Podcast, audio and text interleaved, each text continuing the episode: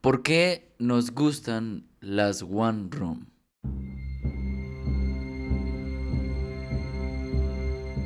Asdru. Yo creo que las One Room son un producto que se nota que es difícil de hacer. Es un producto que al ser grabado en un solo espacio tiene que recurrir a todos los eh, insumos que tenga eh, el lugar, tiene que recurrir a unas muy buenas actuaciones, porque el, si el espacio no favorece a, a- a ser interesante, son los actores los que tienen que hacer todo el trabajo, e incluso diría que nos recuerda un poco al teatro. Ok. O sea, por ejemplo, stop motion, One Room son como similares en ese sentido. O sea, entre más difícil Claro, de hacer, el, mucho el más te gusta. que detrás tú dices, wow, o sea, el- la admiración ya antes de saber cuál es la trama, si te gustan los personajes, etcétera, está en el hecho de decir, hay un gran trabajo detrás. Muy similar a, por ejemplo, también las películas grabadas en plano secuencia. No, Pero alguien te podría decir perfectamente, no te estoy contradiciendo. pero sí. Pero sí. Eh, ah, no, es que como no tiene tantos escenarios, es una película mucho más fácil. ¿Qué responderías? Así me sentí como en el Late Night Sí, Show, así todo. todo. ¿Qué Que responderías? es totalmente lo contrario. No, yo creo que eh, es como en todo, o sea, el hecho de que sea más difícil o más fácil de hacer no lo va a hacer mejor o peor.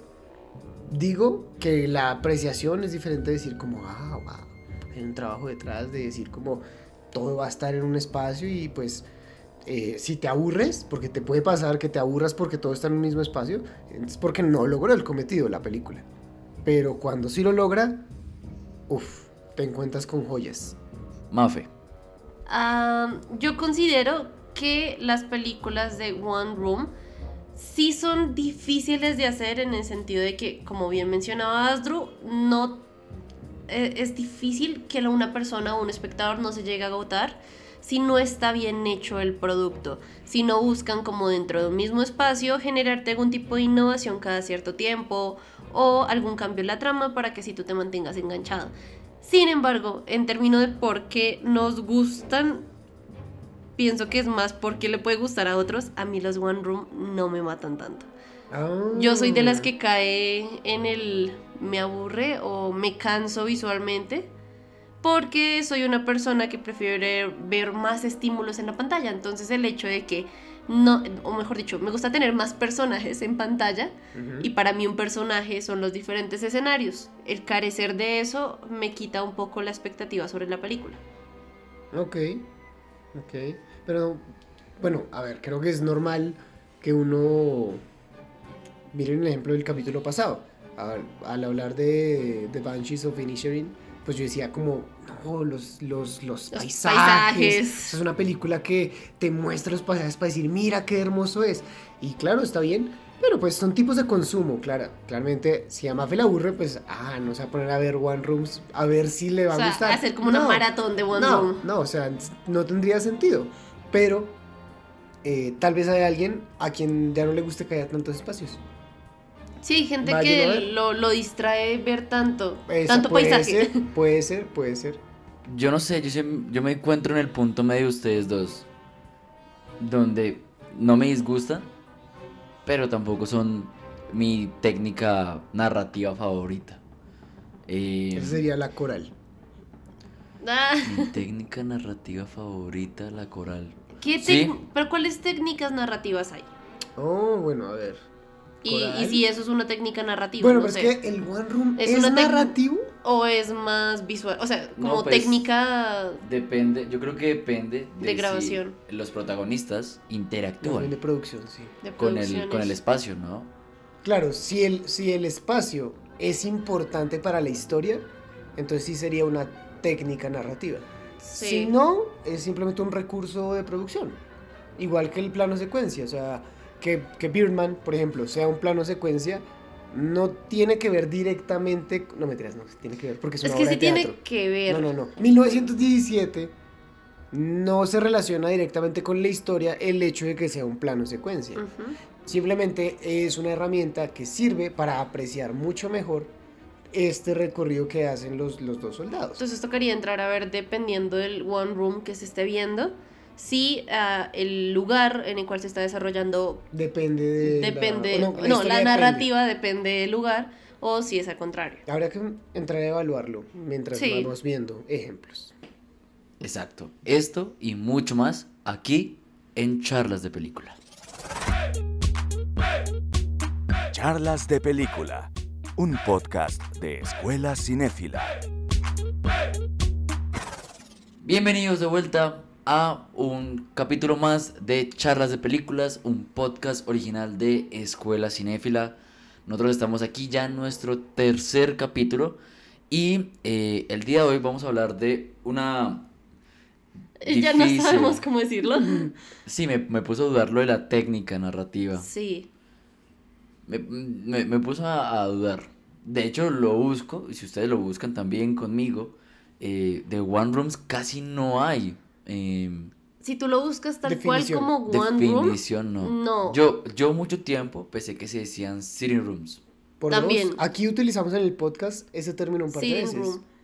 pero, pero pues al buscarlo se muestra como un One Room. O sea, si tú buscas Sitting Rooms, Examples, Movies o algo así, te aparece como cómo decorar tu casa a partir de las películas que ves. Sí, no, salen vainas que no tienen nada que ver. Es- en cambio los one rooms sí existen, y, pero estamos hablando de una cosa que por ejemplo a mí, o sea, de para atrás, se me ocurre en 1957, 12 hombres en pugna, un- Sí. como los primeros one room que se me ocurren, y en los más recientes, em, en 2000 y- 2015, La Room, habitación.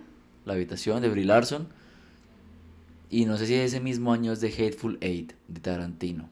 Eso también es, sí, también es una One Room. Es mi One Room favorita porque es mi película favorita de Quentin Tarantino. Así que vamos a estar hablando de ese tipo de películas que suceden en un solo espacio.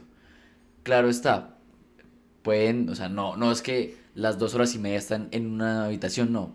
Pueden, pueden llegar a variar los espacios. Claro. Sí. Pues para empezar, los ocho más odiados o de Hateful Eight eh, empieza afuera. O sea, no Exacto. Hasta por arrancar. ahí una media hora de la Y película. empieza lento afuera. Sí, hasta por ahí una media hora de la película llegan a la casa y es como, bueno, abrocharlote de los cinturones porque empieza la candela.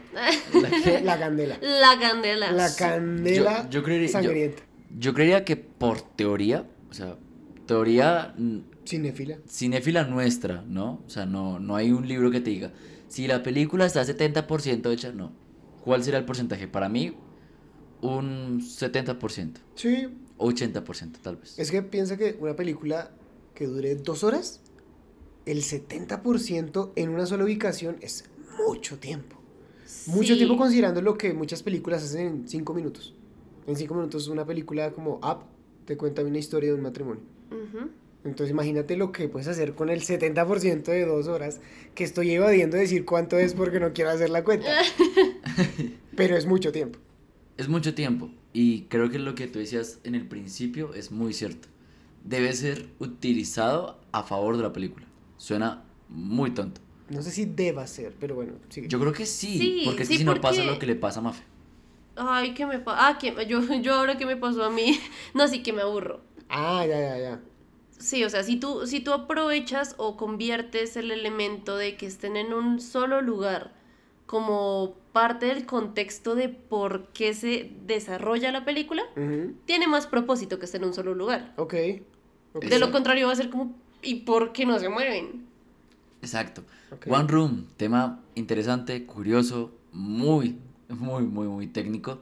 Vamos a estar tratándolo el día de hoy aquí en Escuela Cinéfila, así que ustedes, para que no se queden por fuera de la conversación, no olviden visitarnos y seguirnos en nuestras redes sociales como lo son Instagram, como lo es TikTok, como arroba Escuela Cinéfila y donde se encuentran el día de hoy. Ah, ¿verdad? También tenemos Letterboxd. ¡Ay, supuesto. sí! Tenemos Letterboxd. Letterboxd es, les Eh, recomendamos esa aplicación. Eh, Ujú. Letterboxd no está patrocinando este podcast, Ojalá. Ojalá. pero es una aplicación como un Tinder, pero para cinéfilos.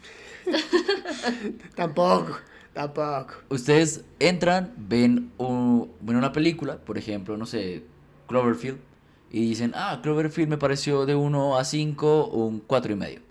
Y comparten su opinión y mucha más gente que entre a ver la película va a ver su opinión junto con las demás personas que han visto esa película. Pueden armar listas, pueden seguir a sus creadores de contenido favorito, hacer mini reseñas de las películas.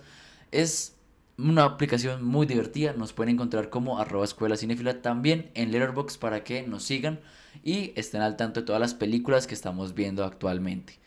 Yo soy el Capi Yo soy Mafe. Yo soy Adru.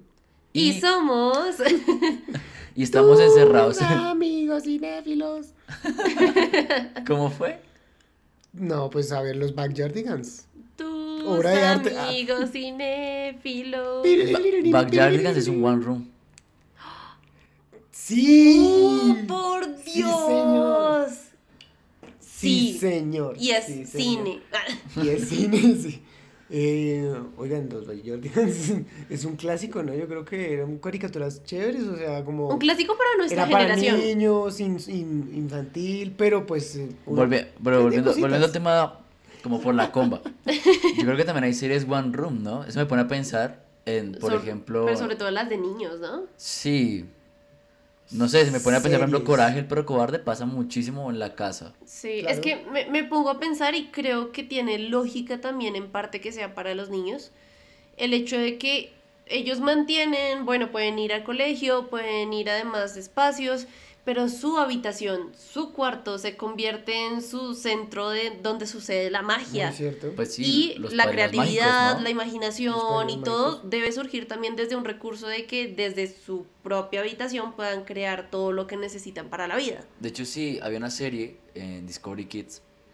La serie tenía una técnica interesante de 2D, pero parecía, o sea, estaba pintada con crayoles, pero pintada mal. Sí, Y la serie se trataba de una chica que tenía una tiza mágica y le contaba historias a sus hermanos y se metía en una caja, ¿no? Ujú. Eh, ese es el peor one room, ¿no? el hecho está en que creo que lo que Mafe dice es muy cierto. A veces un espacio se vuelve indispensable para contar una historia.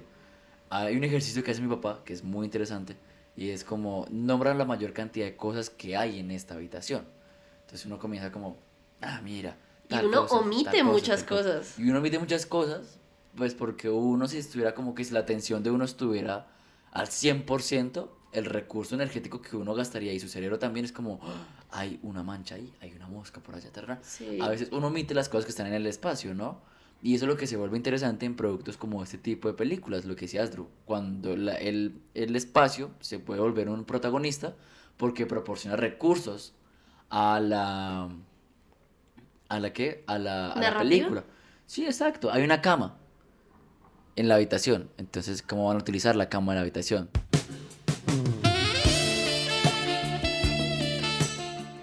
Bueno, sí, no, no sabemos cómo vayan a utilizar narrativamente. Todo tiene un propósito. Todo es cine. Todo es cine. Los, los, todo es cine. Todo es cine. Claro. Todo es cine.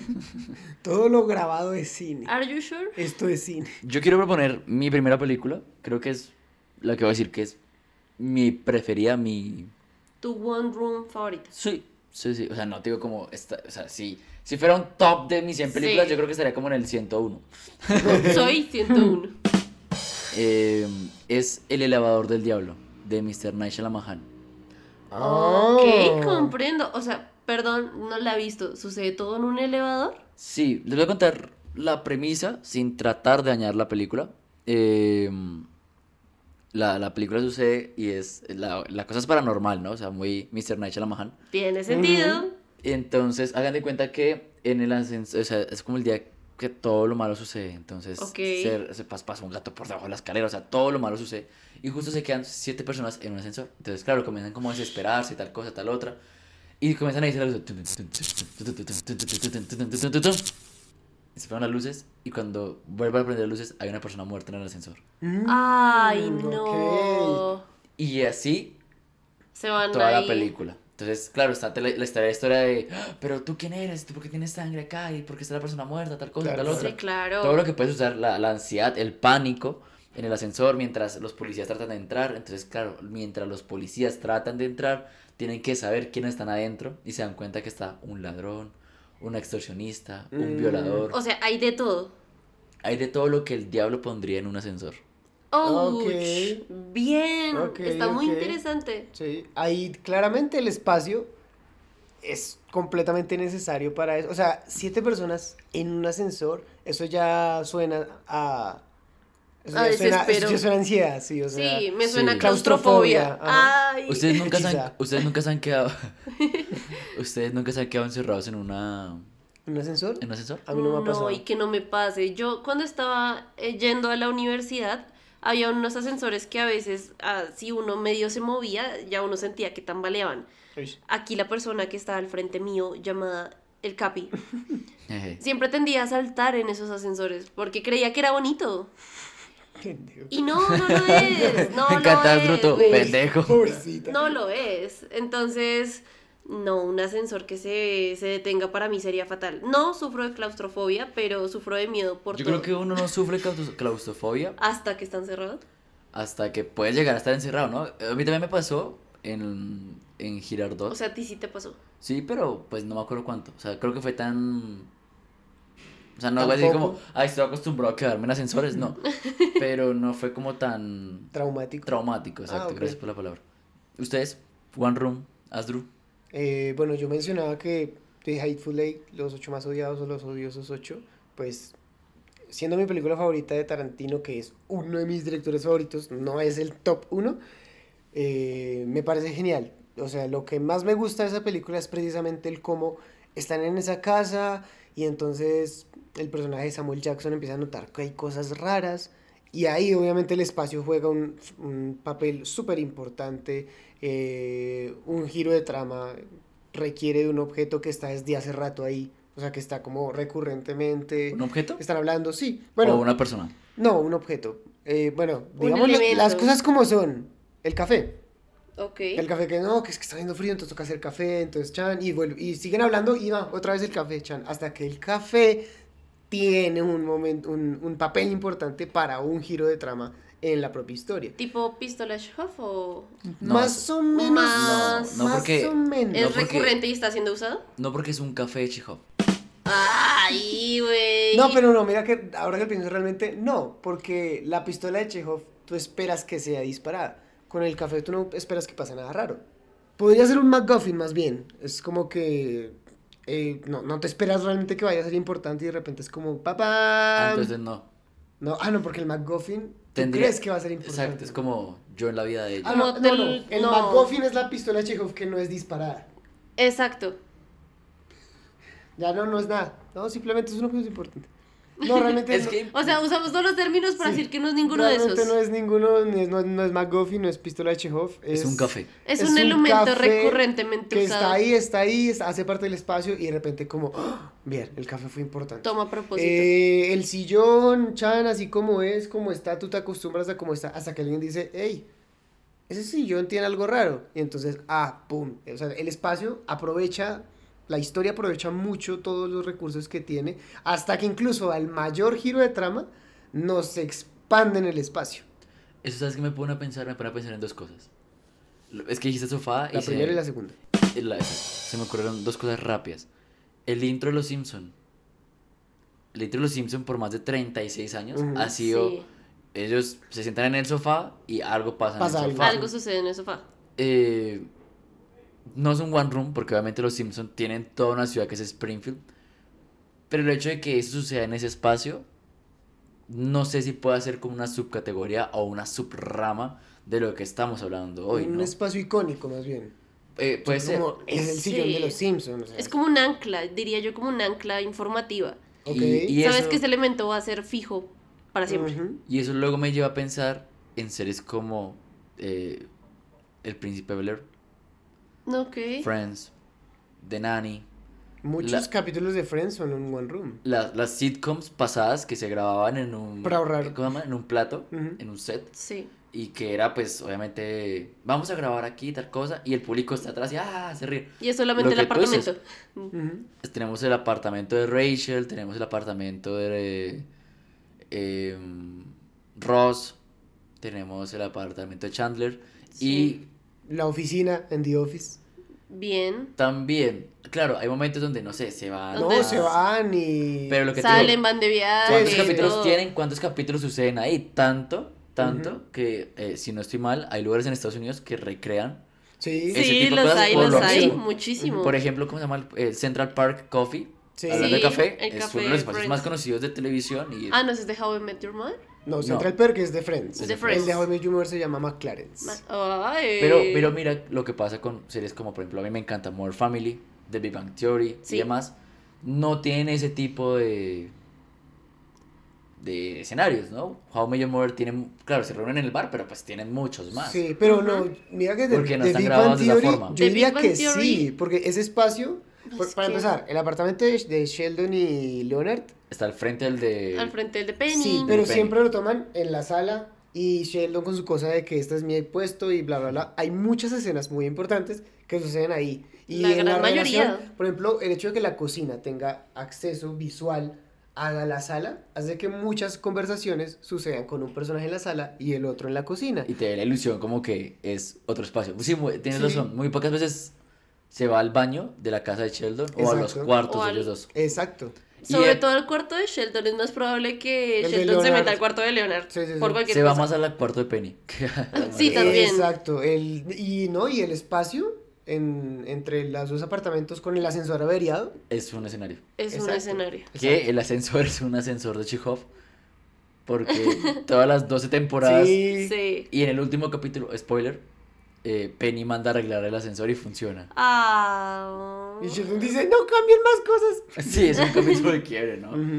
Eh, perdón, se me ocurrió como esa idea.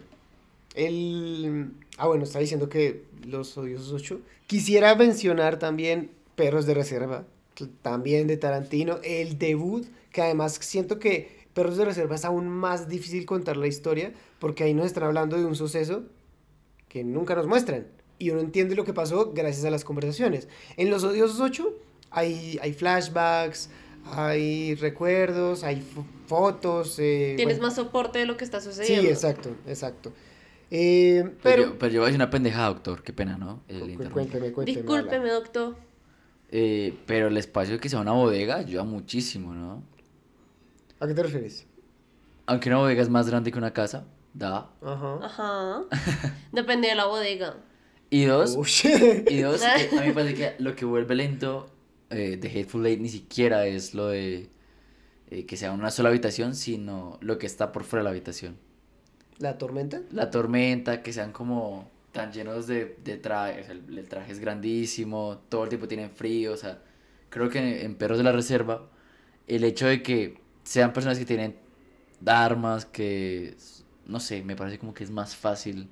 O sea, Perros de la es reserva. más movido y más asequible Perros de la Reserva. Sí, Tal vez es que en Perros de Reserva, desde un principio, tú sabes que están pasando cosas. Es como, no, parce salió mal, le pegaron un tiro Uy, a este sí. man, toca que lleguen los refuerzos, Mm. pero no llegan. ¿Y dónde está el señor morado? ¿Dónde está el señor naranja? Llega el naranja, pero se fue el morado, entonces ahora qué pasó con el morado? Así, así. Con los odiosos 8, durante mucho tiempo en la película, tú piensas, ¿esta película de qué trata?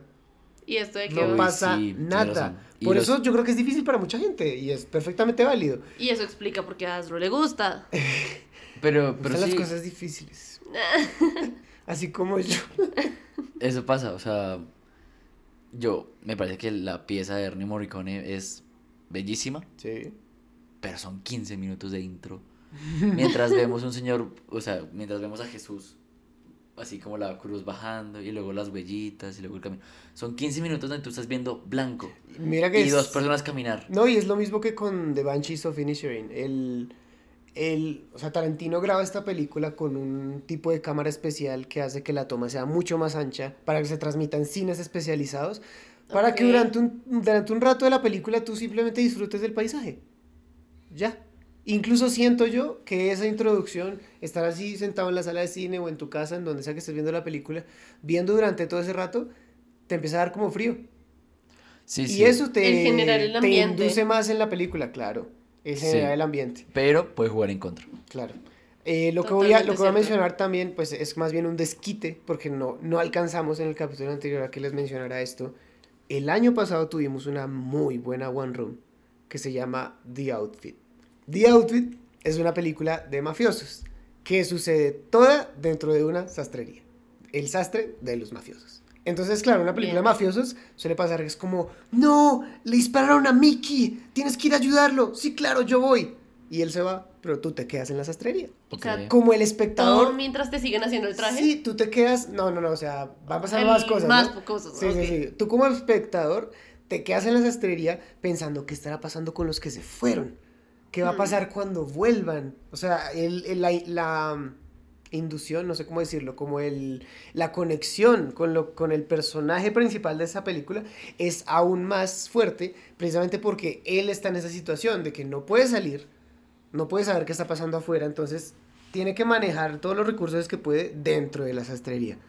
Es una muy buena película de mafiosos, ¿sí? Ahí está, está Dylan O'Brien y el protagonista es Mark Rylance, el ganador del Oscar más injusto a mejor actor de reparto. Demasiado injusto. Siempre lo hemos dicho. Y bueno, ahora sin que me lo pregunte el Capi, porque el Capi perdió sus modales. Está por allá pensando Dylan O'Brien. Sí, todo, yo lo logré, Dylan- llegué. Dylan O'Brien, mi Peter Parker perfecto. Uy, Ush. ok. ¿Será? Uy, tenía toda la actitud. No lo sé, no lo sé, Rick. Bueno, Mafe, ¿cuál es tu One Room favorita? Mi One Room favorita en esta exploración de qué películas consideramos son One Room, cuáles se nos puede escapar, porque a veces uno ve películas y ya después es como, ok, esto era un One Room Sí. y no lo había notado. Sí, sí, sí. Puede pasar. Me pasó, me acaba de pasar. Y ah, creo que dentro de esa categoría, mi película One Room favorita es Mother. Así, así con pronunciación toda. Mother, mother. Escucha. Así tal cual. Claro, es una One House. Es una One House. Exacto. Ah, entonces el hotel Overlook de Eterno Esplendor. No, pero. No, bueno, no, no, de un hotel a una Hotel casa en- es otra cosa. Y su, y su laberinto y sus jardines y no. Sí, no, no, no, no, es no. no. parte del hotel. No, es otro asunto, otro demasiado asunto. grandes. Bueno, esta película es del 2017 Pero y la protagoniza Jennifer Yes, Lawrence Yes. con Javier Bardem. Esta película, y creo yo que es algo que también suele pasar cuando estamos viendo One Rooms, y es que el número de personajes no son tantos. Y, Muy bueno, teatral. noto eso, noto eso porque también, obviamente, pues el recurso visual de mucha gente en un espacio como tal vez el del ascensor, puede llegar a ser un poco hostigante. Aquí la historia se desarrolla principalmente entre ellos dos y la casa sí es un factor primordial, esencial para toda la historia. Arranca con ella prácticamente toda la película, cierra con ella toda la película, sin ánimo de hacer spoiler ni nada por el estilo. Y lo que va sucediendo en el entretiempo son cosas que a ti te dejan un poco volado la cabeza porque también está dentro de lo surreal esta película. Sí. Y juega muchísimo con eso. Es rara, es rara. Es demasiado rara de ver. Cuando yo la vi la primera vez quedé como de no entiendo qué está pasando gran parte del tiempo, Aparte- pero no me agoto. Aparte que fue muy loco porque fue la película que vino después de Black Swan, de Cisne Negro. Sí. Y la gente esperaba una historia totalmente parecida. Yo me acuerdo lo duro que dieron a esa película. Yo tenía ganas de verla, yo no la he visto. Pero me acuerdo que La gran parte del odio que recibió fue por lo que vino después de Black Swan. Exactamente, como la, la, la justificación de teniendo esta obra, ahora preséntame una mejor. Esta no es para nada mala. Lo que pasa es que el rollo psicológico, porque sí tiene un rollo psicológico al que juega, es totalmente distinto. Y tú tienes que ver es cómo lo entiendes y cómo lo vas a desmenuzar para captar un poco más de la idea de lo que está vendiendo el director Ujú. en la película. Sí, Black Swan Sí. es un trago más fácil de tomar. Un trago Y- que a la final te va a explicar, mira, este es el cóctel que te preparé. Sí, tal cual. O sea, te deja con teorías tal vez, pero ya. Con Pero a la Mother, larga te da las cosas. con Mother tú de la ver y Sí. quedas como. Sí, ¿Qué? no, no, ¿qué pasó No acá? entendí, la esto era un sueño, esto es real. Exacto. Lo entiendo como algo literal, como algo Ajá. metafórico. Muy de. Darren, o sea, Darren.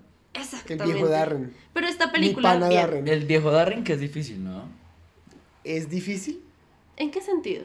Mm, no en lo, en lo narrativo. O sea, me parece que hace las cosas muy bien para lo que tú- ustedes dicen, como que es como el café que le echaste mal el azúcar y al final quedó todo lo dulce.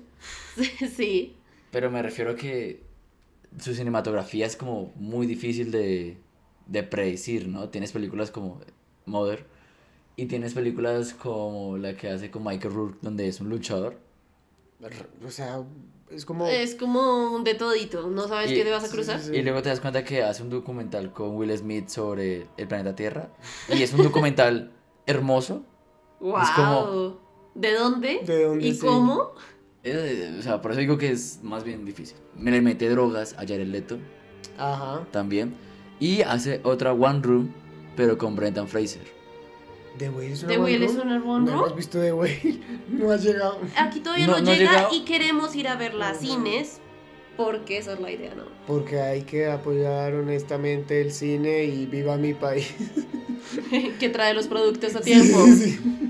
Sí, yo, yo tampoco la he visto, pero sé que es una One Room. Vea. Y es una historia de la vida real. Ok. Sí. Y, y sucede en eso, ¿no? Como es un hombre con sobrepeso que debe, se tiene el apodo de ser la ballena. Y eso genera problemas de, de autoestima y con su familia y todo, el- todo este rollo. También tiene otra One Room, pero muy buena. pa- pasa en un barco, se llama Noé. Ah. ¿Ven a boat. quiero llegar? One boat. ¿Ven a, ven a dónde quiero llegar? Sí, sí, sí. Sí. Aronofsky es raro. Es para coger con pinzas ciertas cositas que gustan, así, tal cual. Y Ujú. las otras decir, bueno, se estaba divirtiendo. Sí, al menos hay variedad, o sea, como para saber, o sea, a mí... No todos tienen que tener Noé- sus pinceladas marcadas. A mí no, no me parece una película muy buena, mm, tal vez ni medio buena, pero Requiem por un sueño es una obra de arte, es la única película con la que yo he llorado. Entonces, como, ¿Es la wow, única? La única. Ni Re- siquiera con tu película favorita. No, Ni siquiera con mi película es que eh, Yo Requiem no for la a he Dream visto. Es que- es, es muy, muy fuerte. Yo solamente he visto una escena que fuerte. es la escena que pasa rápido, que es como de las drogas, el policía que le toman el arma. Me, me Ok. equi- me equivoqué, ¿Por qué? me equivoqué. Después de Black Swan Ah, viene Noé Ah, y luego Mother. Antes deberían tener las expectativas La estaba confundida, pero, pero, pero, papi, Me traes esto y me ¿y traes Russell esto. Crowe ¿y qué? ¿Y Emma Watson qué? No, esa película es extremadamente rara. Es Sí. extremadamente rara. Sí, sí, sí. Eh, no, yo es que mi película favorita, uno puede llegar a llorar por razones bonitas, como de, Ok. "Ay, qué lindo es la vida, amo a mi familia, pero con Requiem por un sueño es porque esa película te destroza, o sea, te, te, te, te, te, te parte en dos, O sea, no tienes llega, ni te un bota, poquito de te consuelo, pisa, sí, te vuelve sí. nada. y esa es la idea, o sea, esa es la idea que tú dentro del mensaje que quiere buscar la película, yo creo que quiere buscar ese mensaje es que tú digas por ahí no es Por ahí no es. Mejor me alejo de esta vida. De, el tipo de vida que estas personas han escogido. Y bueno, ahora también no se me entro a debatir y lo pongo acá sobre la mesa y es lo siguiente. The Lighthouse es un one room, No, es a One Lighthouse. Es- no, es una One Island. one island. Sí, todo sucede en el... De hecho, el de Lighthouse vuelve a ser como ese cunchito, vamos a, la- vamos a llamar ese término, ese cunchito de café. Hasta lo último tiene sentido realmente. Y de hecho Sí, hasta total- lo último lo necesita. cierto, pero en términos de one room o no, ¿es? No, de hecho yo te iba a decir que hay dos One Rooms que me parece que son icónicos y que nos faltan mencionar. Uno es 12 hombres en pugna, la dijimos.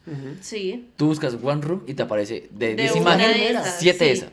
Eh, es una película donde están 12 hombres a punto de tomar una decisión que va a repercutir en una acción legal. Total. Y la película se trata de los argumentos de los 12 hombres para poder tomar la ¿Qué- decisión. qué- Y el desgaste, el cansancio de tomar la rico, decisión. Qué rico, yo no sé, yo no sé que si tengo gustos raros, pero qué rico una película en la que es una conversación. O sea, es como la vida, o sea. Es como un podcast. Sí, es como un podcast. ¿Ya? Aquí ustedes no esperen que haya explosiones, eh, desnudos, giros de trama, pero. Más escenarios. Nosotros somos un one room. Somos un one room. tortillazos. Bueno, eso, Ah, bueno, ya experimentamos. eh, Este one room tiene lo suyo. Entonces a mí me parece interesante. Y la segunda, The Breakfast Club, o el Club de los Cinco. Ok. Una de las películas yo creo que más Sí, sí, sí. mm, Icónicas. icónicas y las, yo creo que las que más, o sea, tienen sello ochentero. así. Sí. Totalmente. Sí, sí. No sucede en una habitación, sucede en una biblioteca, ¿no? Ujú. Sí, sucede en donde los ponen por castigo. Pero le podríamos igual, igual. O sea, Ah, sí, sí, sí, o sea, room. lo que quiero decir es como el room no significa habitación, habitación, O sea, habitación. no tiene que ser. Pero una- room específico, pero es como un cuarto. Una ¿no? biblioteca es un cuarto. Claro. Eh, O sea, no no porque está en la room. biblioteca del colegio, güey. Pero es un cuarto. O es sea, un cuarto. Una cosa es una habitación y otra cosa es un cuarto. Sí, Sí, exacto. Es- Yo, yo no llamaría One Room, yo la ma- llamaría One Space, pero One Room suena más Sí, como que te, te da una idea más rápida. The Breakfast Club. Bueno, esta película yo creo que también es interesante en el sentido de que te permite, uno, conocer a los personajes mientras ellos se conocen a sí mismos, Ujú.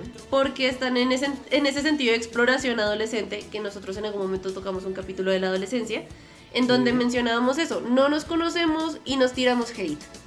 Y nos reúnen porque todos quedamos de alguna manera castigados y es ahí donde compartimos y nos damos el tiempo de decir, oye, ¿y tú por qué me caías mal? Y, y yo a ti, ¿por qué te decía la, la, la chica perfecta y ven por qué estás llorando? Sí, tal vez no eres tan perfecta. Sí, o sea, cosas así que suceden cuando a ti te dejan en un momento donde no hay adultos, donde no hay nadie que te juzgue y tienes el espacio para por primera vez hablar y charlar. Creo que eso pasa, ¿no? Y, y eso, eso sucede muy Total. frecuentemente. ¿Usted quiere reconciliar dos personas? Ponga dos personas que se odian en una habitación. Y las deja. Y aleje cuchillos, aleje todo ese tipo de armas y dijeras hablando. Cuando uno vuelve se están No, besando. la comunicación. ¿Qué? Giros de tramo. No, la comunicación es muy importante, claro. Y las One Room necesitan comunicación al, al 100. O sea, una One Room de dos mudos. No, no, no. O sea, bueno, pues una película. Ah, oye, se me ocurre una película, no pegó, esa película no pegó, creo que es como del 2021, es con David Washington y Zendaya, Ah, Ah, se llama ya, ya, ya, Malcolm ya. and Mary. sí. Eso es un Sí. One one House. Sí, Pero, pero, son pero- dos personajes nomás. es que eso es lo que te iba a decir, acabas de decirlo, yo quedé como, "Ah, Oye, y sí. son solamente dos personas. Sí, es que, no sé, yo sigo pensando que lo que más me hace pensar en One Rooms es un lenguaje como muy teatral. En una obra de teatro pasa mucho así, que es... Cuando les son- toca ser recursivos Total. en el Sí, espacio. dos personas hablando, ajá, cinco personas hablando, como The Breakfast Club, por ejemplo, que fueran seis personajes, seis actores, por ahí otro para que sea un, un eventual profesor, lo que sea. Eso es una obra de teatro. Tú no puedes hacer una obra de teatro de Noé. Sí, como de, de un No, road No, trip. No, tampoco. O sea, bueno, a ver, A menos de que vayas haciendo una ¿Quién transición de escenarios. Sí, claro, pero pero, no aplica. necesitarás muchos actores, una opereta, nada, pues, o sea, ese, ese no es el caso. Malcolm y Mary, si es así, Sí, pues son, son, dos, son dos personas peleando y ya. y ¿Ya? ya. Y, Y, ya. y si a Asdru le gusta escuchar películas donde solamente es conversación, pues es una película donde hay chisme. Sí. Porque comienza así, ¿no? La película comienza con Malcolm llegando como de, ah, ah, nena, me fue súper bien en el trabajo. Eh, ya se habla, ah, Me así- encanta, porque así así habla ella. Está mi obviamente super habla de Washington. Y la vieja le dice, ah, sí, muy bacano. ¿Quién es esta? Así, tal cual, tal cual. Y comienzan a sacarse los trapitos sucios. Ajá. Y ah, lo que al principio parecía como una noche agradable que iba a terminar en cosas bacanas. Termina en pelea. Ujú. Sí, tú no sabes Qué te- tú no sabes qué puede llegar a pasar si dejas a dos personas que se aman charlando durante mucho tiempo. Claro. El... El amor se fortalece, se empiezan a odiar, se dan cuenta de que había algo que no sabían. Pero es que Zendaya es una pistola Chekhov, ya venía cargada.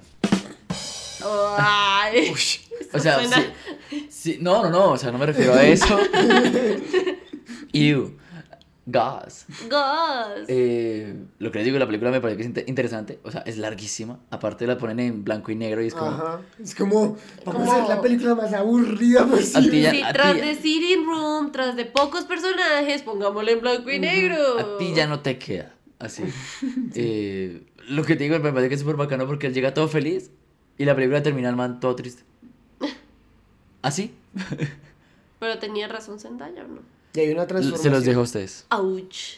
Porque me parece que muy Noah Bushman esto, los dos tienen razón en ciertas cosas. Ok, Bien. ok, Ok. Como ya lo historia matri- una, la, la historia Marriage Historia de Story. matrimonio. historia de matrimonio, perdón, me Uy, confundí. qué buena película. Porque los dos son una porquería en algún Durísimo. momento. y es como, mm, no sé, no sé ni con Nada cuál más irme. real. Claro.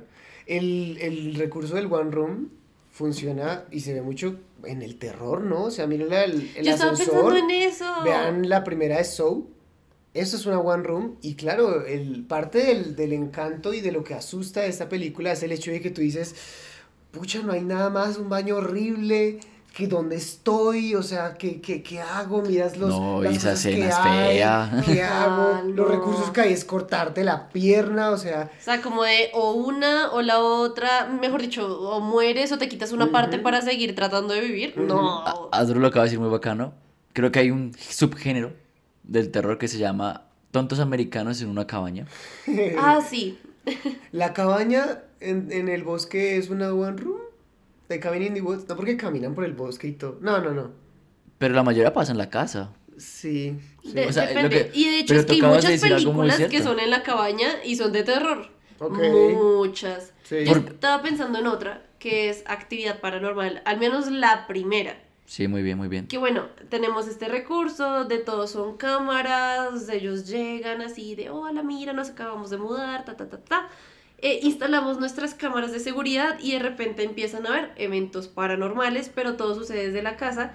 Tú lo puedes sentir como algo un poco más grande porque obviamente la transición de cámara a cámara es muy marcada, entonces Sí. prácticamente te deja la distinción entre las diferentes habitaciones, Sí. pero todo sucede en una misma Y, casa. y un- y uno conoce la casa, ¿no? Es, Exacto. Es como todo lo contrario a lo que es el Hotel Overlook en El Resplandor, que la idea es que sea confuso y que tú no... Tú no sabes hacia dónde llegar para la habitación. Aquí es al revés, o sea, es toda una película viendo una casa, tú te la aprendes. O sea, a ver, tal vez no de memoria a memoria, pero. Pero como tú que- sí sabes cómo la está arrastrando del cuarto Exacto, principal a las el escaleras. pasillo, ¿sabes? las escaleras, sí, uno se hace una idea de cómo es. Y eso también es algo muy importante en las One Room, que el, el espacio se convierta en la casa del espectador. En el Ok. hogar del espectador. Muy interesante. Y estás en tu hogar y Y pasan que uno lo cosas. pueda traducir lo mismo. A mí me ha llegado a pasar a eso. eh, Eso de que veo películas de terror y luego sueño y los espacios donde se generaban los sustos o algo por el estilo se traducen ahora en mi casa adaptados Mm, en nuevos cuartos. Y es como, güey, lo hicieron. Lograron traumarme. Yo creo que ahí pasan cuatro cosas. La primera, creo que ustedes acaban de ver un punto muy, muy bacano del cine y es eso, el terror. Porque es que, ¿qué más te da miedo? Que tú no puedas escapar de un lugar, ¿no? Claro. Sí. Eh, el Overlook se trata de eso, ¿no? Es un lugar encantado del cual, por ejemplo, Danny y, las, y la mamá no pueden escapar, Jack se está transformando. Pero lo que ustedes acaban de decir, ¿no? O sea, el- también parte del terror y la ansiedad que le quieres transmitir al espectador es, aquí no hay escapatoria. Sí, e- ese es el principio de One Room y pues obviamente el terror lo llevó a su género, pero en, en la ansiedad, la ansiedad es el punto principal de donde parten las One Room. Queremos incomodarte, que tú sientas que no puedes salir de aquí, que todo se tiene que resolver sí o sí antes de que se acabe el tiempo de la película. Ujú. Ujú. Punto Sí, por, por ejemplo, mira el, el orfanato y todo ese tipo de películas suceden en un solo espacio. Mm, sí, no es una One Room, pero sucede en un Sí, espacio. sucede en un espacio. O sea, En el orfanato. es muy importante. o sea, Pero de el hecho, la orfanato- película tiene el nombre. Sí. Pero también tiene pues la playa. Pero- Pero, de hecho, Pero lo que para la resolución de la 80%. película es muy Es muy importante, el importante. espacio. Exacto. Dos, eh, me, acuerda, me acuerda Roger Player One, cuando llegan a la casa de... eh, al Overlook. Ay, uff. Y uno ya sabe qué va a pasar en cada uno de los escenarios. Y Creo uno es que- como, no entres a ese Creo que es el cuarto". éxito lo que dice Mafe, de, de crear ese tipo de escenarios donde uno diga, uy, ya sé qué va a pasar acá. Sí, exactamente. Tres, eh, yo no sé, ustedes hablando de actividad paranormal, y yo de una vez pensé inactividad paranormal. Ah, total, yo también me acordé de la escena del jardinero. Eso es racista, pero tienes razón. Ha, ha puesto que tu apellido es Johnson. ¿Ves? Eso es racista. ¿Tengo razón? Pero tienes razón. A, a mí, a mí, me voy a, voy a decir muy tonto. A mí me gusta el humor de Marlon Wayans. Sí, es que es, un humor, es, un humor, Sí, es un humor de desmadre, o sea, no es un humor inteligente, pero tampoco es un humor como de, ah, se cayó, qué chistoso. O sea, está en el balance. Está en el balance. Está en el balance. Y cuatro, mm, pensando en terror, pensé en el, uno de los príncipes reyes del terror, Hitchcock. Y una de sus one rooms más predilectas, que es La Ventana Indiscreta. Indiscreta. Sí. A mí sí me pareció muy curioso siempre ese título en español. O sea, porque siempre pensé que era como una ventana que no pueda El tener un problema era de la ventana. Sí. Pero la película se trata de eso, de cómo esta persona, a partir de su, de solamente estar en una habitación, mira una cantidad de historias claro. Sí. y se vuelve como ese, ese vigilante, no sé, como el espía. Ujú. Eh, Lo eso- que eso- uno podría hacer si consiguiera unos binoculares y se pusiera a ver a todo el mundo. Ah, no. Algo o sea, ve. claro. eh, es que ese ejemplo que iba a poner, esta película creo que se llama Paranoia, de Shia LaBeouf, que el tipo queda en arresto domiciliario. Y solamente se puede quedar en la casa. Y entonces Sí, se pones sí, a sí, sí, chismear sí. y entonces en un momento llega el amigo y él le dice como, no, póngale cuidado. La vecina le es infiel al esposo, entonces a tal hora sale y a la media hora llega el amante. Y entonces está, y, y, y este otro pasa esto y estos otros chinos hacen esto. Y de repente, por estar espiando a uno de los vecinos, se da cuenta que es un asesino. ¡Pum! ¡Qué buena premisa! Pero el asesino a la larga también lo termina notando a él. Creo En, que sí, en ¿no? Paranoia sí, sí. hasta donde No, recuerdo no. sí lo termina Ajá. notando a él. Entonces, como, por Dios, lo No, más o sea, ¿La tensionante de película se esta llama vida. Paranoia? Creo que se llama Paranoia, pero no estoy Vamos a 100% seguro. confirmar ese Porque hay dato. una, hay una de Luke Hemsworth. Que es, sí, eh, pero esa es una cosa política ahí, de dos Sí. empresas de celulares. Con. Ah, Con, eh, con el de Indiana Jones. Harrison Ford. Con, Con Harrison, Harrison Ford. Hablando de Luke Hemsworth, deberíamos también poner aquí su canción. Pusimos la de, la de Piqué. Deberíamos poner la canción de Luke Hemsworth. De Liam, Liam Hemsworth. Ah, Liam, Luke. todo tranquilo.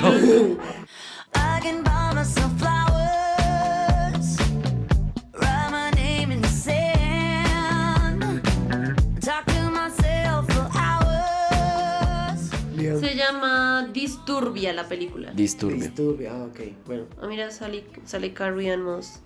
Sí. Vea pues. Es la mamá del chino, creo. No me Sí. acuerdo bien. Ah, sí. Es. Vale. ¿Y Viola Davis? La película es buena. Oiga, y, oiga, y buen cast. Sí, Oiga, esa película ve, es anotarla. Yo vi la- película es de televisión, eso sí. Sí, sí, sea, sí. TNT y, y así. Pero la, la de la ventana indiscreta es lo mismo, lo que acabo de decir. O sea, me obviamente estamos hablando de que una es más importante que la otra. Eso me acuerda también, no es un one room, pero va por el mismo hecho. eh, la mujer en la ventana. La de Amy Adams con Gary Oldman. Sí. Esa, esa, Esa. A ver, no diría que es buena, pero no está mal. Y está la hermana que es la chica del tren. Que es una chica que está en el tren y ah, Siempre ve cosas. siempre ve cosas. Sí. Pero se fija eh, Ella, particularmente ella en crea una familia. historias, ella Uy. crea historias en un barrio, bueno, como en un sector. Pero, Pero la- se fija particularmente en una familia. O sea, Sí. como que es como, ah, ta, ta, ta, ta, ta. Y el siguiente día pasa y ah, Ah, y de ta, ta, ta. repente, Y el tercer día, oh, oh, no estaba la vieja. Tu, tu, tun. Y de repente ella tiene que ver. Y de repente, ah, Sí, sí, sí. Pero y el libro también. la, la chica del tren está muchos pasos por encima de la, de la mujer de la ventana. Porque a mí, a mí me encanta Amy Adams. Pero Emily Blunt en La chica del tren se faja un papelazo como una mujer alcohólica que es uf, 10 de Desesperante. 10. Sí, o sea, uno, uno, uno está todo el tiempo enojado con ella. Es como, hermana, ¿pero qué le pasa? Pero, Bien, bien, pero la bien, película es muy básica Sí. para lo potente que es el libro. El libro es El libro demasiado Del, potente. del libro sí, como que los fans salieron decepcionados de la Total, película. total, Sí. total, total. Sí se siente. Ya hace un tiempo en televisión encontré una película que, que ah, Chan la pone uno y Kate Winslet y uno, ah, vea pues. Y no me acuerdo cómo se llama este gordito. pero, pero Inserte, el gordito. el gordito, el gordito que ha actuado con Scorsese eh, en Pantillas de Nueva York, que se llama no es- John C. Reilly. Por supuesto que lo recordaba, no estoy viendo aquí el Ah, claro. Ah, El de Chicago. Waltz y Jodie Foster son dos parejas, padres de familia, discutiendo un problema que tuvieron sus hijos Ok. en el apartamento de una de las parejas. En, en español le pusieron como un dios salvaje, una cosa así, pero en inglés se llama Carnage. Carnage. Qué buena película. Es algo así como lo que hablamos de historia de un matrimonio que uno no sabe de parte de quién está. Sí. Porque que, ambos de, que de presentan... hecho la película no está hecha para que Exacto, mando. exacto. No, y lo que puede partir de una premisa tan sencilla como es decir, vamos a hablar dos parejas sobre nuestros Sí, hijos. o sea, es como no, o sea, empieza como bien, pero se empieza a complicar porque no, pero es que su hijo tal cosa y pues obviamente no, oiga, ¿qué mi hijo? ¿Qué va, qué va a decir de mi hijo? Entonces se pone a la defensiva y como que bueno, se calmaron los humos, tomemos té. ¿Te gusta el té de manzanilla o de limón? De limón. De limón y empiezan a Ay, discutir no. otra vez. Y entonces en un punto, este- esta escena me encanta Es como porque uno dice, uno dice, se va a acabar la película. Porque se van a ir de la casa, uno, Sí. la pareja que está invitados, dicen, "Men, nos vamos. Y cuando se van a ir, los convencen de quedarse y uno, no. No, pero si ya Es des- déjelos ir. Es suéltelos. desesperante. Es, es como si tú fueras uno de los niños viendo Sí. la discusión. No puedes hacer nada. Solo ver y ver y ver favor, no y esperar a que se acabe. Pero es buenísima. Obviamente con, ese, con los actores. Tiene que Tiene que desarrollarse, ser buenísimo. desarrollarse bien. Yo quiero hablar de Room, no de Room, porque Room es de las peores películas que se han hecho en la historia. Famosa por lo mala. Lo Sí. cual la hizo buena. Es una locura. Y hay una película del De cómo, se, hace la Sí, peor película de la historia. De Disaster Artist.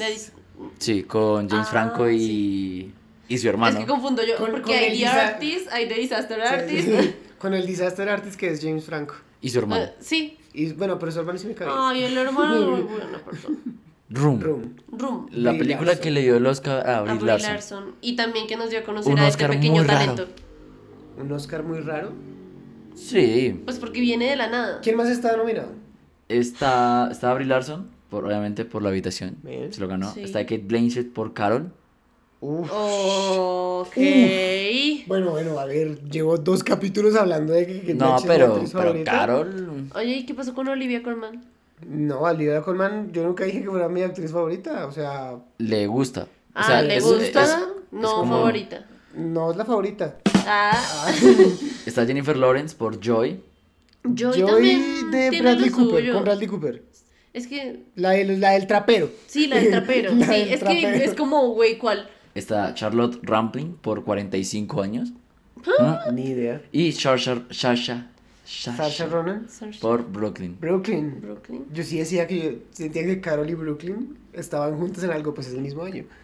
Bueno, ahí la Pues, pelea. Pues es que, a No, ver, creo que es de los Una- años donde menos difícil lo he visto. sí, pero, Sí, pero pues una el- película One Room favorece mucho al actor. Y de hecho la película se llama Room. Exacto. O sea, Exacto, o sea, no, no puede ser más One Room que diga Room. y la, Y aparte- y la película es cruel. Y aparte es una película para Oscar también, o sea, que está pensada Sí. para que ella se lo lleve. Sí, sí, sí, o sea, por más que a mí me encantó Tar, hay que admitir que esa película buscaba que a Kate Blanchett le dieran premios. O sea, es, Sí, es uno- una uno película sabe que se la hace... película busca eso. Exacto, se hace para que el actor brille. O sea, es como voy, Como a, Elvis. voy a escoger a tal actor y alrededor Supongo. construyo la película. Sí, sí, hay, hay, hay películas que tienen un cast increíble que tú no sabes ni cuál es tu favorito, pero es que estas películas sí es de, o sea, Brie, haz lo tuyo. Sí. Y hay películas que pasan eso, ¿no? Como que nominan, bueno, bro, Room. Eh, la película es aterradora, ¿no? En el hecho Es de... cruda. es- creció el niño, o sea, creció Jack con su mamá, no han salido nunca, encuentran la forma de escapar. Cuando el niño intenta escapar, lo mandan el tapete, esa escena No. es... Creo que es de las escenas que más le generan ansiedad a uno. No hay nada que uno diga como estoy aguantando la respiración, por favor, que todo salga Sí, bien. sí, sí, sí. Por Old. Old Nick se da cuenta y va detrás de él y el niño lo corre rápido y es como ¡Niño, corre! Sí, ¡Corre! y luego me gusta el hecho de la rehabilitación, el volver al mundo, ¿no? Entonces, claro, el niño no sí, sabe porque cómo... muchas, muchas películas quedan en como, ah, bueno, listo, te liberaste, fin, y ese es tu final feliz, pero güey, no. Pero luego es como, güey, no, no es tan sencillo, imagínate cuántos años, Claro. y suena muy triste, pero esta ha sido la realidad de muchos niños que han sido secuestrados, que han sido apartados de sus papás y los tienen así criándose en one room, Ujú. Y pasa, y, y salir a la vida después de eso no es lo mismo. Yo, yo sé que poco tiene que ver, pero hay una, hay una sitcom en Netflix que se llama Unbreakable Kimmy Schmidt, que son un grupo de mujeres como de unas, de una, hagan de cuenta como la aldea, Sí. las tienen encerradas en un sótano por años, y un día las sacan y es el siglo XXI. Y es como las, o sea, es cómica porque es estas mujeres que no saben nada, bueno, en especial la protagonista, que es Kimmy, Sí. esta mujer que no sabe nada del mundo moderno enfrentándose a él, y por eso es chistoso.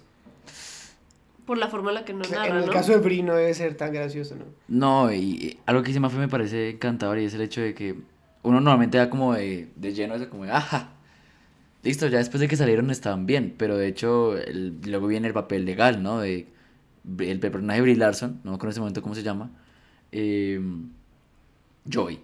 No estaba tampoco bien, ¿no? O sea, porque claro, el niño estaba ahí encerrado, pero ella también estaba encerrada, ¿no? Siendo fuerte. Ella, sí, para, para el niño. Entonces está el rollo de, "Mm, pero es que ella no lo puede cuidar, pero es que cómo esperan que ella tenga estabilidad. Habilidades. Eh, Todo ese- esa película me gusta. O sea, no creo que sea como un peliculón, pero lo que quiere contar te lo cuenta y te lo cuenta bastante bien. Sí. Yo creo que lo que más me gustaría hacer en una habitación es escuchar música. Y es por eso que vamos a jugar a la cajita musical.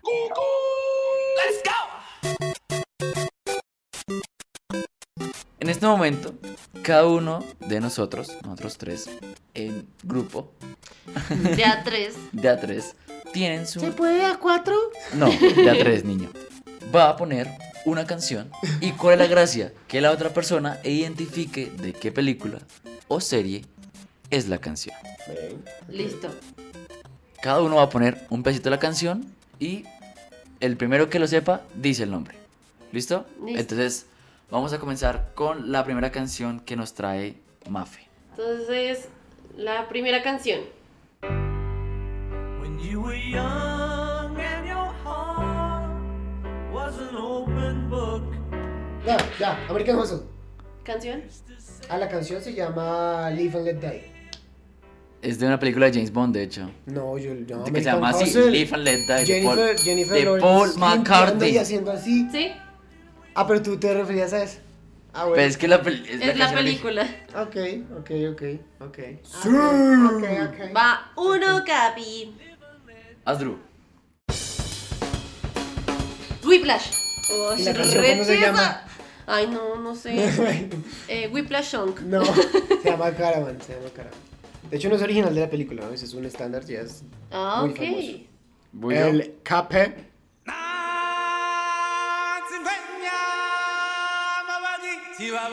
del Rey León. Ay, yo levanté la manito. Pero bueno, lo dijo. Pues Bueno, sí. levantando la mano, no es hablando y ya. Solo digo. Muy bien. ¿Cuánto van? Creo que todos vamos uno, ¿no? Vamos uno Vas- cada vamos uno. uno cada Ajá.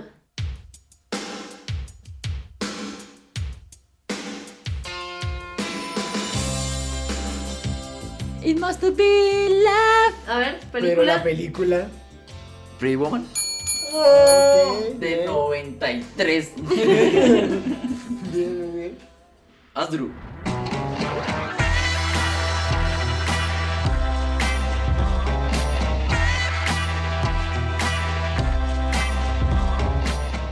No difícil. sé. Eh, voy a apostarle Trainspotting. No, ¿Es de Guy Ritchie? no. No es una pista. ¿Una pista? Una Sí, pista. ¿Como que el director? No, estamos fácil si les digo el director. ¿Es Baby Driver? No. Les voy a dar el género. Ok. Ok. Es western. ¿Django? Sí. ¡Eh! Muy bien, muy bien.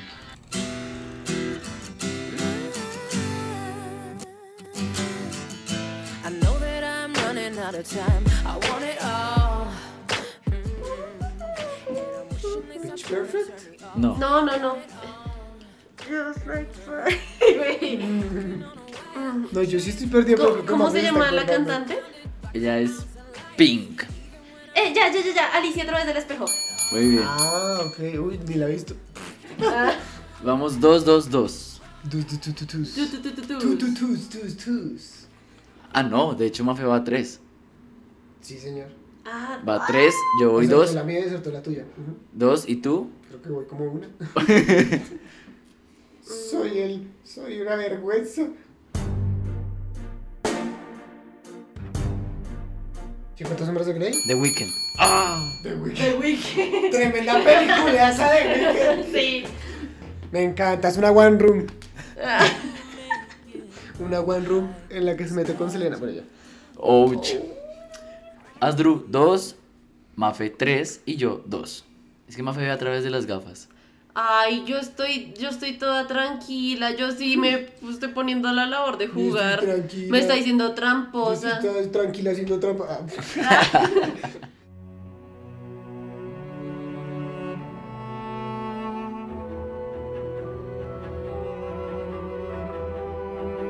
Pucha, me suena. ¿Es el padrino? No, ¿La vida es bella?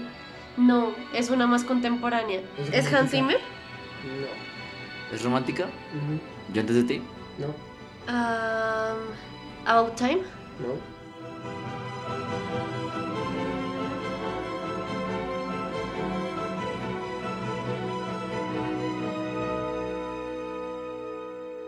¿Otra pista? Otra pista, güey. Es Es una de que- las películas románticas más famosas. ¿Titanic? No. No.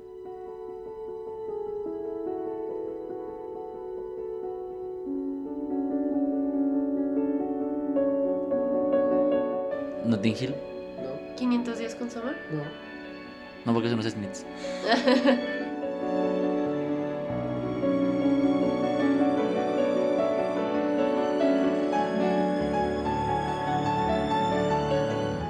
Otra pista es que está basada en un libro. Es una adaptación de un libro. ¿Ganó premios? Creo que sí. No estoy seguro, la verdad. Tienes el nombre de un actor, por lo menos. Secundario, si quieres. Rosamund Pike. Ah, ¿Orgullo y prejuicio? ¡Ay, llegué! No, nunca la he visto. Ah, es que no lo has visto, claro. Es que esa, esa canción, miren, es va pausa dentro de la dinámica. Esa canción es la de la escena cuando viene el señor Darcy Sí, entre la sí, niebla, sí, sí, sí. así con, la, con la camisa abierta y uno dice, Nunca he visto esa película. es su película. Bueno, para mí. Darcy. ¡Ay, no, yo no, es- yo no he visto el video musical. Oiga, como que suenan cars. Como que suena un carro. Me Es que, es que apenas hace escucho la primera nota. Sí, Sí, Oh. no, total. obvio, obvio.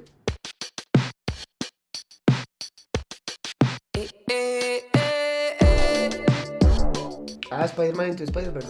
Sí. Sunflower. ¡Ay, no Temas temas. Temazazazo. Bueno, más.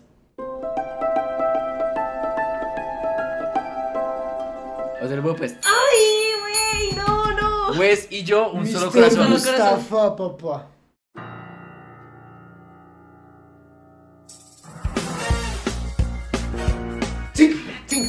No, sí, no, sí. no, no. Sí. Qué Cinco, gran escena. 4, 3. Dos, uno, pum. Wish I could. I could have said goodbye. Eh, A Star is Born, Lady Gaga. Era Ay, sí. Con un vestido azul. Sí. 4 puntos. 4 Cinco. y Y 5. cuatro. Va ganando Asdru. Va la ganando cajita Asdru. musical. Asdru, porque canción. me sacó ventaja.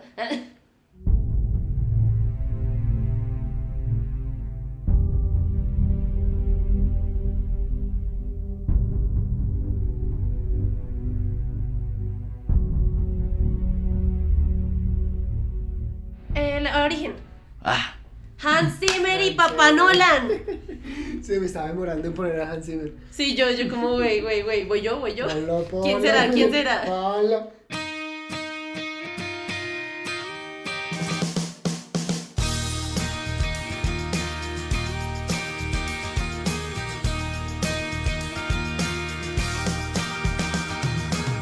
Nobody listens to me. Don't hear me. Hannah Montana. Ay, sí. Hannah Montana. Bolt. Ah, ¿es Bolt? Bueno, Ah, vamos. 6, 5, 4. Adru a dos juegos Nito, ganados. Nito, necesito adivinar las dos que vienen para quedarme en este podcast. Listo.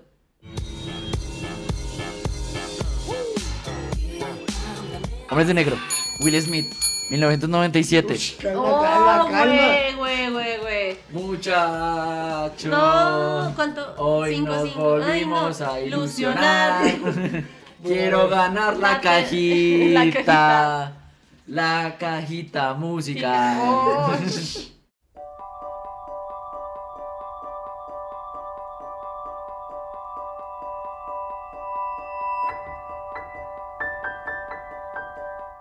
Intensamente. Muchachos. No. Pero si yo acierto, yo gano. Sí, No. acierta Mafe. No se Última canción. Sí, O sea, última ronda. Bueno, va. Come on. How did we get from the top of the world to the bottom of the heap? High School Musical 2. Porque sonó lo de la cocina, sonó lo de la cocina. Ti, ti, ti, tiri, tiri. Última canción. Última canción. Última Última ronda. Porque estamos empatados. Otra ronda. Ah, Llévame a otra ronda.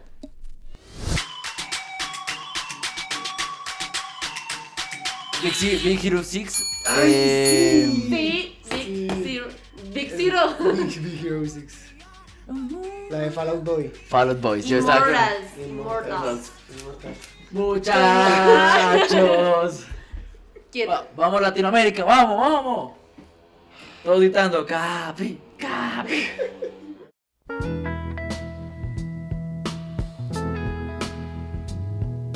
Forrest Gump, No. Bueno, yo no sé si una en Forrest Sí. Gump, pero yo no la pensé para Forrest Gump. Pulp Fiction. Fue pucha, no, no ganó. ¡Muchachos! No, no, no. Hoy no volvimos a ilusionar. No, ya ganaste. Gané. Ya ganó. Pero les voy a poner la última canción. A ver. Porque Solo para acabar la Sí. ronda. esta se la dedico a mi pequeña mujer de mi vida.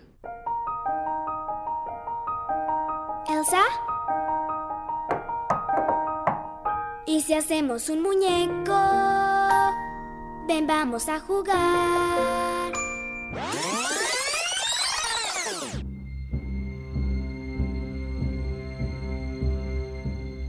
Después de haber ganado este juego, Ay, ya.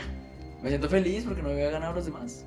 Pues es que en el anterior no jugaste. Y en el de las tortillas me pegaron. En, Ah. el, en el de las tortillas todos perdimos. Sí, Todos perdimos, sí. La dignidad. Sí. Nos dimos cuenta que en una habitación pueden pasar muchas cosas muy interesantes. Un podcast. Una cena familiar. Yo pensé que me iba a decir un secuestro. Sí. No, tampoco. Eso es más Una adelante. conspiración criminal. Una estafa. Resolver un crimen. Salvar la vida a un hombre. Vigilar al mundo. Dominar el mundo.